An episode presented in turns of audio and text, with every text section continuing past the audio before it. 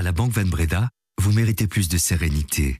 Plus de sérénité pour écouter le brief pendant que nous nous concentrons sur vos questions financières. Banque Van Breda. Bonjour, nous sommes le vendredi 2 février et voici notre regard sur l'actualité, l'essentiel pour celles et ceux qui ont l'esprit d'entreprendre. Le brief de l'écho. Les tracteurs sont rentrés dans leurs fermes, pour la plupart en tout cas, mais la grogne des agriculteurs n'est pas calmée pour autant. Amazon et Meta à la fête pour leurs résultats trimestriels. Apple déçoit par contre pour ses ventes sur le marché chinois. ING et BNP Paribas se sont fait laminer en bourse hier. Les marges d'intérêt en ont pris un coup. Je suis Laurent Fabry et je vous accompagne pour le brief. Le brief, cette info, dès 7 heures.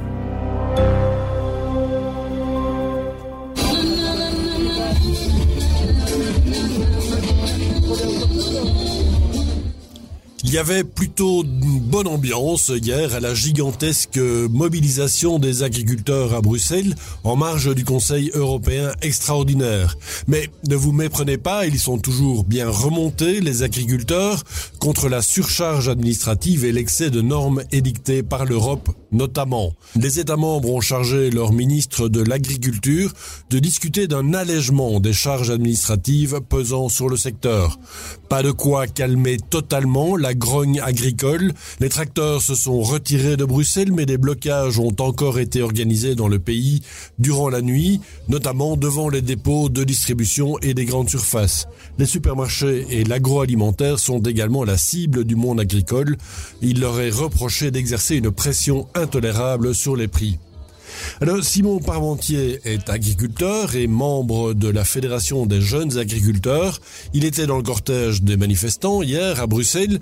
Au micro du journaliste Nicolas Kessé, il critique l'incohérence des politiques agricoles et appelle les consommateurs à faire des efforts. Déjà que le consommateur regarde déjà bien ce qu'il achète, parce que je peux vous dire qu'en grande surface, il y, a, tout et n'importe quoi qui vient de, n'importe quel pays du monde, parfois de bien loin, avec des, normes pas du tout les mêmes que par ici. Nous, on a des grosses contraintes au niveau sanitaire. On doit, évidemment, pour avoir une agriculture plus durable, on rentre dans le jeu, on le fait du mieux qu'on peut.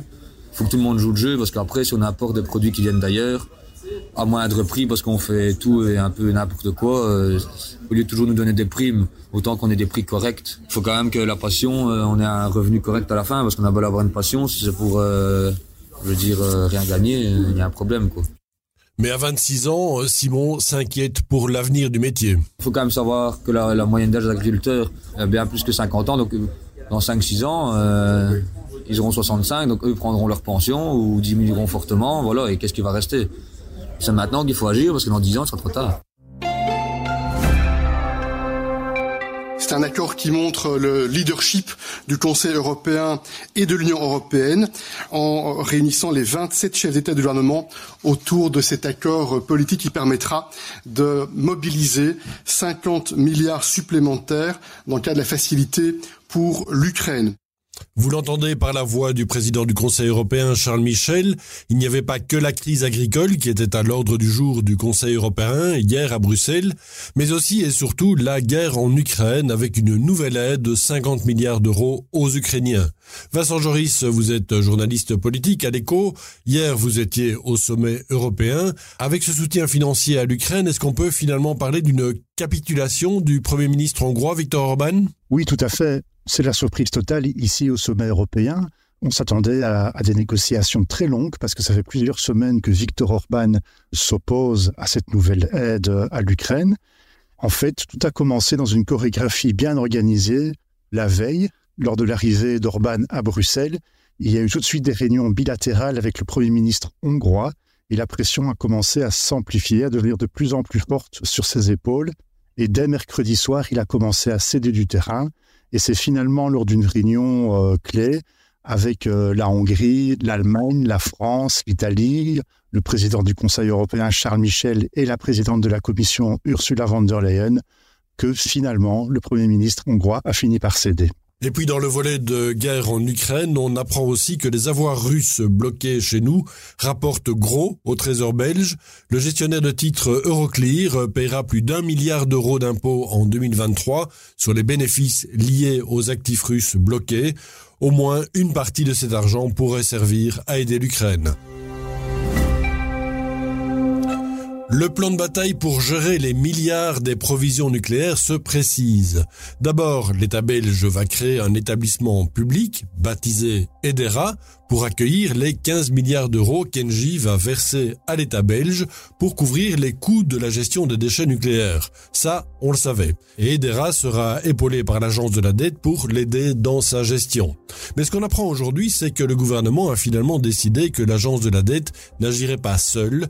Elle travaillera en tandem avec la SFPIM, le bras financier de l'État belge.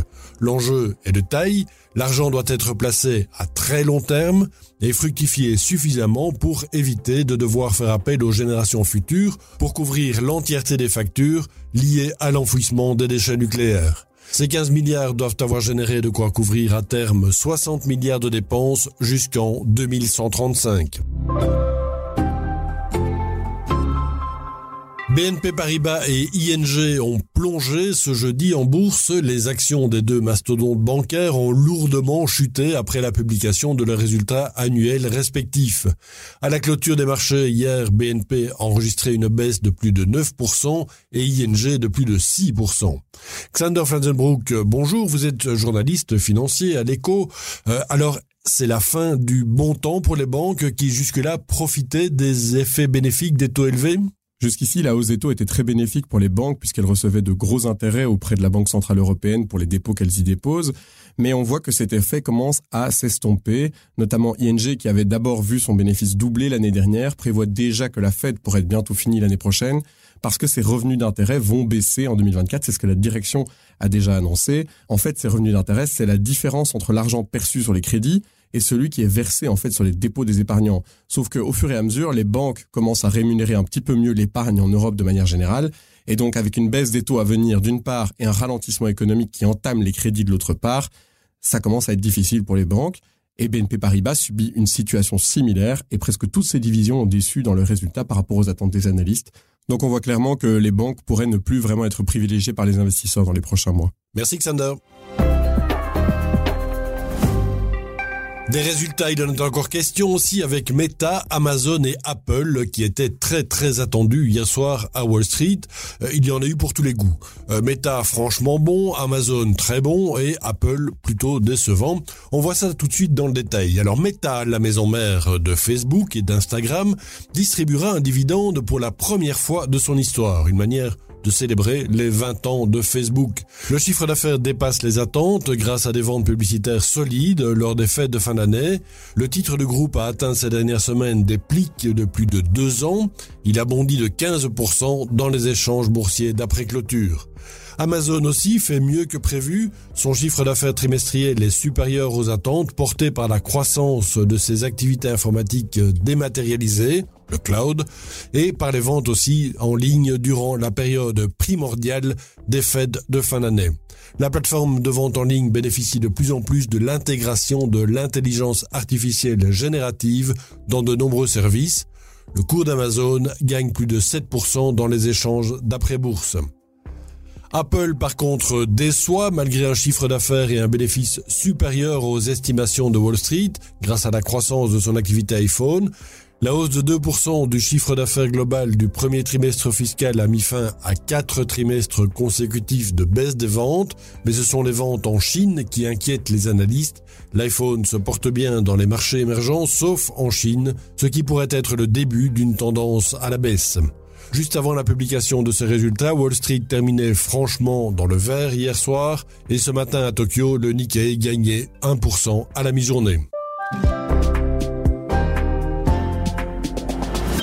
Il y a un petit nouveau qu'on n'avait pas vu venir dans le secteur des télécoms en Belgique. C'est Mega. Oui, Mega, le fournisseur d'énergie, eh bien, il lance aussi une offre de téléphonie mobile low cost. La stratégie de Mega pour convaincre de nouvelles niches de clients, c'est toujours de casser les prix, comme il le fait dans l'énergie. Il propose donc des réductions pour ceux qui combineront les contrats d'énergie et les téléphonies mobiles. Il y aura trois formules d'abonnement et ces offres mobiles utiliseront le réseau Orange.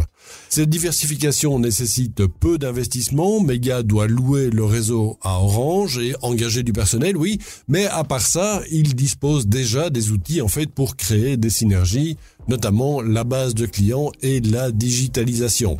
Et puis cette nouvelle offre devrait se inscrire dans la durée.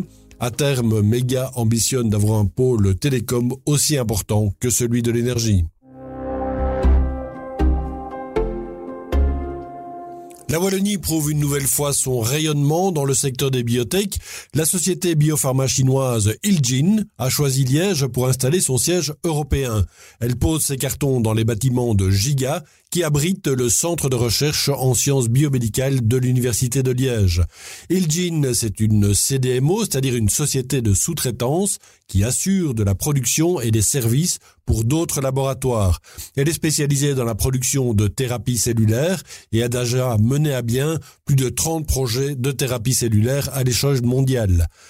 L'arrivée d'une société chinoise dans la recherche liégeoise, cela peut paraître étonnant.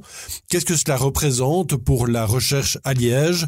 Amel Tounsi est la CEO de Bridge to Health, la coupole du secteur biotech medtech à Liège c'est un signe que notre région est compétitive et qu'elle attire des sociétés. On sait qu'elle attirait déjà des sociétés européennes, parce qu'on a attiré déjà pas mal de sociétés euh, françaises, euh, on a attiré des sociétés euh, anglaises, et maintenant on a cet exemple aussi d'une société chinoise qui installe son site européen à Liège. Donc c'est vraiment une, un très bon signe pour notre écosystème. Mais est-ce que cette concurrence nouvelle ne risque pas d'affecter les acteurs locaux belges ou européens? Le marché de la thérapie cellulaire est un marché mondial. Et ça, en fait, les Chinois l'ont bien compris. C'est pour ça qu'ils voulaient s'installer en Europe. Le marché et les opportunités sont bien plus grandes encore que l'offre de production en CDMO à l'heure actuelle. Donc c'est en fait plutôt complémentaire euh, et c'est aussi parce qu'on est en train de finalement de créer un cluster wallon en CDMO et en thérapie cellulaire qui renforcera encore plus en fait notre statut au niveau européen et au niveau mondial. Cette nuit, les bâtiments de l'agence belge de développement à Gaza ont été bombardés et détruits. Adjal Habib, la ministre des Affaires étrangères, a convoqué l'ambassadrice d'Israël. Plus d'infos dans la journée sur nos différentes plateformes. Merci à Andy Noires qui a préparé cet épisode. On se retrouve lundi Thierry Gertz, le CEO de Google Belgique, sera mon invité pour parler high-tech évidemment, mais aussi de la manière de faire du business en Wallonie, entre autres. Je vous souhaite déjà un excellent week-end. À lundi.